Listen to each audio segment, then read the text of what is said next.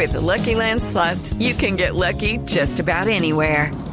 This is your captain speaking. Uh, we've got clear runway and the weather's fine, but we're just going to circle up here a while and uh, get lucky.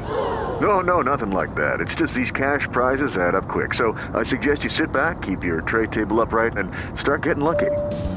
Play for free at LuckyLandSlots.com. Are you feeling lucky? No purchase necessary. Void where prohibited by law. 18 plus terms and conditions apply. See website for details. Alejandro, es un gusto saludarlo y gracias por atendernos aquí en Sala de Prensa Blue. Muy buenos días, Juan Roberto, y muy buenos días a todos los oyentes. Hoy mucho más eh, reposado, después de, de, todo lo que ha pasado esta semana, lo escuché, eh, usted me corrige en hora 20 de Caracol Radio, hablando sobre el tema, lo invitaron a debatirlo.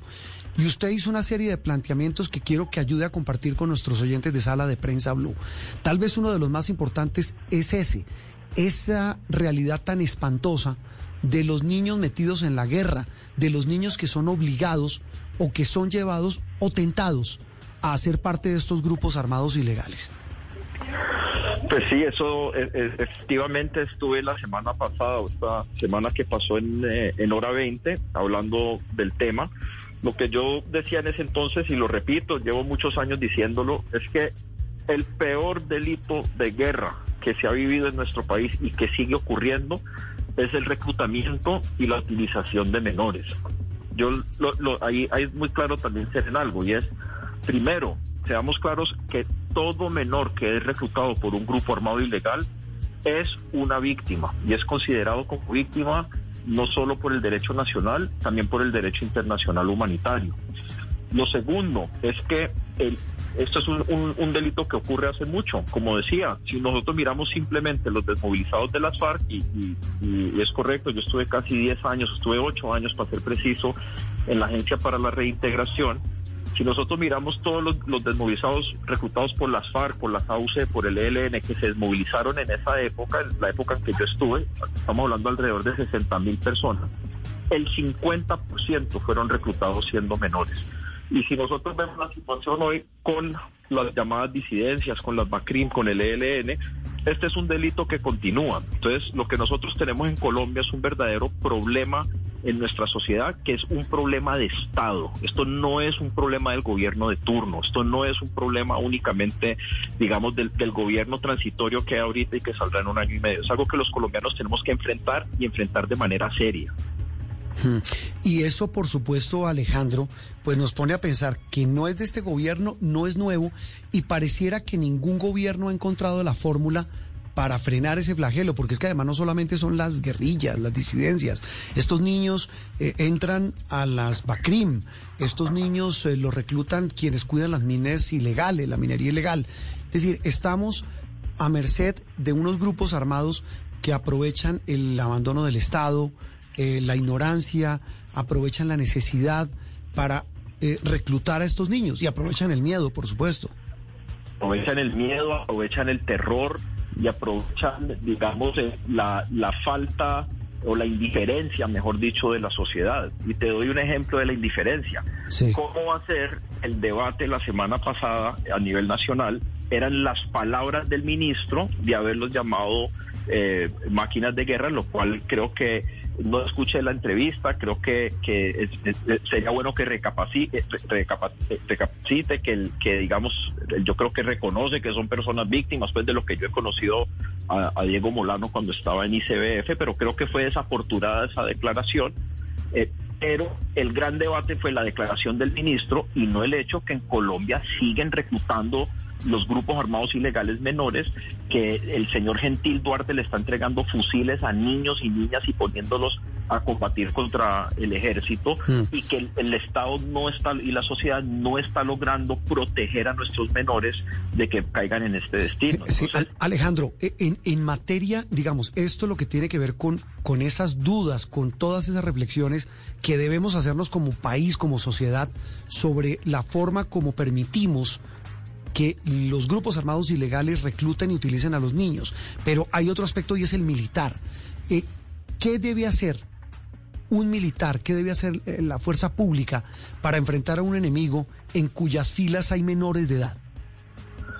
Lo primero que yo le, le, pediría a los oyentes y a los colombianos es que despoliticemos el tema, porque es que yo desafortunadamente siento que muchas personas, muchos políticos hacen este tipo de denuncias no porque verdaderamente están preocupados por los niños y las niñas, sino porque están tratando de ganarse puntos políticos. Y eso es muy desafortunado por, ante una situación. Hello, it is Ryan, and we could all use an extra bright spot in our day, couldn't we? Just to make up for things like sitting in traffic, doing the dishes, counting your steps, you know, all the mundane stuff. That is why I'm such a big fan of Chumba Casino. Chumba Casino has all your favorite social casino style games that you can play for free anytime, anywhere with daily bonuses. That should brighten your day a little. Actually, a lot. So sign up now at chumbacasino.com. That's chumbacasino.com. No purchase necessary. BGW. Void were prohibited by law. See terms and conditions. 18 plus. tan compleja que vive Colombia. En cuanto a la obligación de la fuerza pública, no solo las militares, también de la policía, es de garantizar la seguridad de los colombianos y de doblegar o, de derrotar a estos grupos ilegales como el de Gentil Duarte, que tanto daño le hacen al país y que están tratando de reactivarse, de reactivar unas organizaciones terroristas. El derecho internacional humanitario que dice, pues que las fuerzas del orden tienen la potestad de poder ejercer, digamos, ese, ese, ese control, esa seguridad, pero deben tener inteligencia suficiente para detectar si hay menores o si hay víctimas que puedan ser afectadas ante un eventual ataque. Si eso se detecta, deben desistir. Y mi experiencia, sí. habiendo trabajado en el gobierno nacional durante ocho años, es que eso es un ejercicio que se hace. Yo conozco, por ejemplo, de un caso de una, un ataque que se iba a plantear contra un altísimo mando de la FARC que se suspendió porque estaba en medio de una escuela eh, militar donde habían puros niños y niñas, entonces detuvieron el, el, ataque. Y para no ir más lejos, Juan Roberto, sí. hace un par de, más, de, de, meses se da de baja a Uriel, el que era el, el, máximo comandante del ELN todavía en Colombia, porque el resto están por fuera, todo el COS está en Venezuela o en Cuba. Y en ese operativo se detectó que había menores en el campamento, que si no estoy mal eran los hijos de Uriel. ¿Qué se hizo? En vez de hacer un bombardeo, se hizo una operación especial donde se llevaron francotiradores y se dio de baja a alias Uriel. Mm. Eso es una muestra también que cuando se tiene la inteligencia y se tiene y, y, hay que hacer las cosas de otra manera, pues sí ha habido el ejemplo eh, de que se hace. Eso, eso no es como lo pintan algunos, que es que bombardear, bombardear un campamento es simplemente mande los aviones al aire y, y tire las bombas. Eso sí. es, es, un ejercicio muy, muy riguroso que se hace con mucha seriedad, según lo que yo he visto. Pero, pero mira una cosa, Alejandro y, y oyentes de Sala de Prensa Blue, tal vez eh, lo que dijo el ministro que, repito cuando empezamos esta charla, que muchos interpretaron como que fue la manera de justificar un operativo donde había menores eh, metidos en las filas de las disidencias, pues muchos en el país lo piensan así. Dicen, ah, no, esos niños son delincuentes y están con una escopeta, con un fusil eh, y son capaces de hacer daño. Eh, incluso también muchos dentro de las filas de la fuerza pública. Yo también los conozco y son, pues uno sabe lo abnegados que son, lo, lo, serios que son en su trabajo, pero en una situación de una guerra tan irregular como esta, pues casi que resulta imposible hacer un operativo de esos eh, que todos salgan con la pulcritud y el respeto a ese DIH del que usted nos habla, Alejandro. Es tremendamente difícil y sé y mi experiencia de lo que yo he visto del profesionalismo de la fuerza pública colombiana es que se hace ese esfuerzo. No quiere decir que no se falle, puede que se falle. Y esto lo digo como un observador técnico objetivo. Y yo por eso insisto, despoliticemos el tema. Esto no tiene nada que ver con el presidente de turno. Esto es algo que viene ocurriendo en Colombia hace 50 años. Y ahí es donde los colombianos nos tenemos que pellizcar y decirnos, hombre, nosotros cómo aceptamos vivir en un país donde hay niños y niñas de, de no solo de 15 y 16 no, años, de 8 años, de, de, 9 de años. 8, de 9, de 10, de 12 años, que les entregan un fusil y los mandan al monte a enfrentarse a la fuerza pública o a enfrentarse a otros grupos delictivos. Mm. Te digo algo también, Juan Roberto, sí. es tanta la falta de sensibilidad nuestra en Colombia frente a la violencia y la niñez que ya nos acostumbramos, por ejemplo, a las violencias en las grandes ciudades. Mira por el sí. ejemplo de Cali, donde yo estoy ahorita. Sí. Cali es de la ciudad con mayor, de las grandes ciudades con mayor número de homicidios al año. La mayoría de esos homicidios, por lo menos la mitad, son jóvenes. son jóvenes entre, menores de 25 años, buena parte menores de 18 años, que son niños y jóvenes. Y eso es, y para mí es igual espantoso, por así decirlo, que los muertos que se están poniendo en las ciudades también son niños y jóvenes. Y eso se debe a una falta de, de, de, respeto, una falta de cuidado por la vida de los menores en el país. Y el, la máxima expresión de esto es lo que pasa con el reclutamiento de menores. Yo creo que esto ocurre y esto sigue ocurriendo porque no lo hemos reconocido, porque no se ha esclarecido la verdad del tema, porque nunca hemos visto que se, que se aplique la justicia de manera ejemplarizante para sancionar este tipo de delitos de utilización de niños, niñas y adolescentes en, en, la violencia, en el conflicto o en la violencia urbana.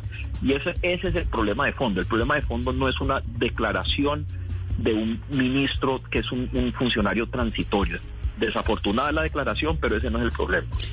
El problema es el tema, el drama de los niños utilizados eh, por los grupos armados y el tema de estos jóvenes nuestros que están siendo asesinados en las principales ciudades del país. Alejandro, un gusto saludarlo. Feliz domingo. Muchas gracias, Juan Roberto. Lo mismo para vos y para todos los oyentes. Alejandro Eder, hablando sobre otra de las noticias de la semana, aquí en Sala de Prensa Blue. Hey guys, it is Ryan. I'm not sure if you know this about me, but I'm a bit of a fun fanatic when I can. I like to work, but I like fun too. It's a thing. And now the truth is out there. I can tell you about my favorite place to have fun. Chumba Casino. They have hundreds of social casino style games to choose from with new games released each week. You can play for free anytime, anywhere. And each day brings a new chance to collect daily bonuses. So join me in the fun. Sign up now at ChumbaCasino.com. No purchase necessary. BGW. Void were prohibited by law. See terms and conditions. 18 plus.